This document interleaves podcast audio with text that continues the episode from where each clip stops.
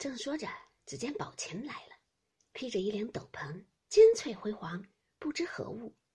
宝钗忙问：“这是哪里的？”宝琴笑道：“檐下雪桌，老太太找了这一件给我的。”香菱上来瞧道：“怪道这么好看，原来是孔雀毛织的。”香云道：“哪里是孔雀毛，就是野鸭子头上的毛做的。可见老太太疼你了，这样疼宝玉也没给她穿。”宝钗道：“正俗语说个人有缘法，我也再想不到他这会子来，既来了，又有老太太这么疼他。”湘云道：“你除了在老太太跟前，就在园里来，这两处只管玩笑吃喝。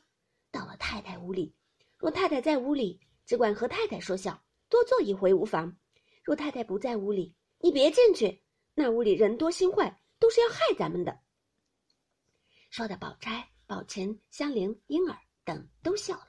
宝钗笑道：“说你没心，却又有心。虽然有心，到底嘴太直了。我们这钱儿就有些像你，你天天说要我做亲姐姐，我今儿正叫你让她做亲妹妹罢了。”湘云又瞅了宝琴半日，笑道：“这件衣裳也只配她穿，别人穿了实在不配。”正说着。只见琥珀走来，笑道：“老太太说了，叫宝姑娘别管紧了秦姑娘，她还小呢，让她爱怎么样就怎么样，要什么东西只管要去，别多心。”宝钗忙起身答应了，又推宝琴笑道：“你也不知是哪里来的福气，你倒去吧，仔细我们委屈着你，我就不信我哪些不如你。”说话之间，宝玉、黛玉都进来了，宝钗犹自嘲笑，湘云阴笑道。宝姐姐，你这话虽是玩话，恰有人真心是这样想呢。琥珀笑道：“真心脑袋再没别人，就只是他。”口里说着，手指着宝玉。宝钗、湘云都笑道：“他倒不是这样人。”琥珀又笑道：“不是他，就是他。”说着又指着黛玉，湘云便不择声。宝钗忙笑道：“更不是了，我的妹妹和他的妹妹一样，他喜欢的比我还疼呢。”哪里还恼？你信元儿胡说？他的那嘴有什么实据？宝玉素习深知黛玉有些小性，且尚不知近日黛玉和宝钗之事，正恐贾母疼宝琴，他心中不自在。今见湘云如此说了，宝钗又如此答，再审夺黛玉声色，亦不似往时。果然与宝钗之说相符，心中闷闷不解，印想。他两个素日不是这样的好，今看来，竟更比他人好十倍。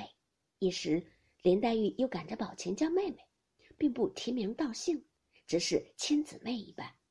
那宝琴年轻心热，且本性聪明，自幼读书识字，今在贾府住了两日，大概人物已知。又见诸姊妹都不是那轻薄之粉，且又和姐姐皆和气，故也不肯怠慢。其中又见林黛玉是个出类拔萃的，便更与黛玉亲近异常。宝玉看着，只是暗暗的呐喊。一时，宝钗姊妹往薛姨妈房内去后，湘云往贾母处来，林黛玉回房歇着。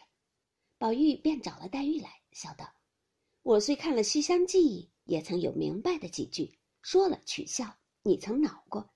如今想来，竟有一句不解。”我念出来，你讲讲我听。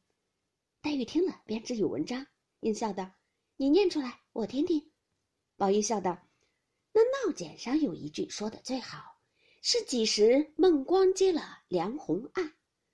孟光接了梁鸿案这七个字，不过是现成的点，难为他这是几时三个虚字问的有趣儿。是几时接了？你说说我听听。”黛玉听了，禁不住也笑起来。言笑道：“这缘问得好，他也问得好，你也问得好。”宝玉道：“先时你只疑我，如今你也没得说，我反落了单。”黛玉笑道：“谁知他竟真是个好人，我素日只当他藏奸，因把说错了酒令起，连送燕窝、病中所谈之事细细告诉了宝玉。宝玉方知缘故，因笑道：“我说呢，正纳闷儿。”是几时孟光接了梁鸿案？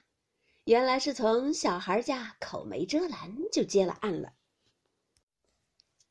黛玉也有说起宝琴来，想起自己没有姊妹，不免又哭了。宝玉忙劝道：“你又自寻烦恼了。你瞧瞧，今年比旧年越发瘦了，你还不保养？每天好好的，你必是自寻烦恼，哭一会子，才算完了这一天的事儿。”黛玉拭泪道：“近来我只觉心酸，眼泪却像比旧年少了些似的，心里只管酸痛，眼泪却不多。”宝玉道：“这是你哭惯了，心里疑的。”岂有眼泪会少的？正说着，只见他屋里的小丫头子送了星星毡斗篷来，又说：“大奶奶才打发人来说，下了雪，要商议明日请人作诗呢。”一语未了，只见李纨的丫头走来请黛玉，宝玉便邀着黛玉同往稻香村来。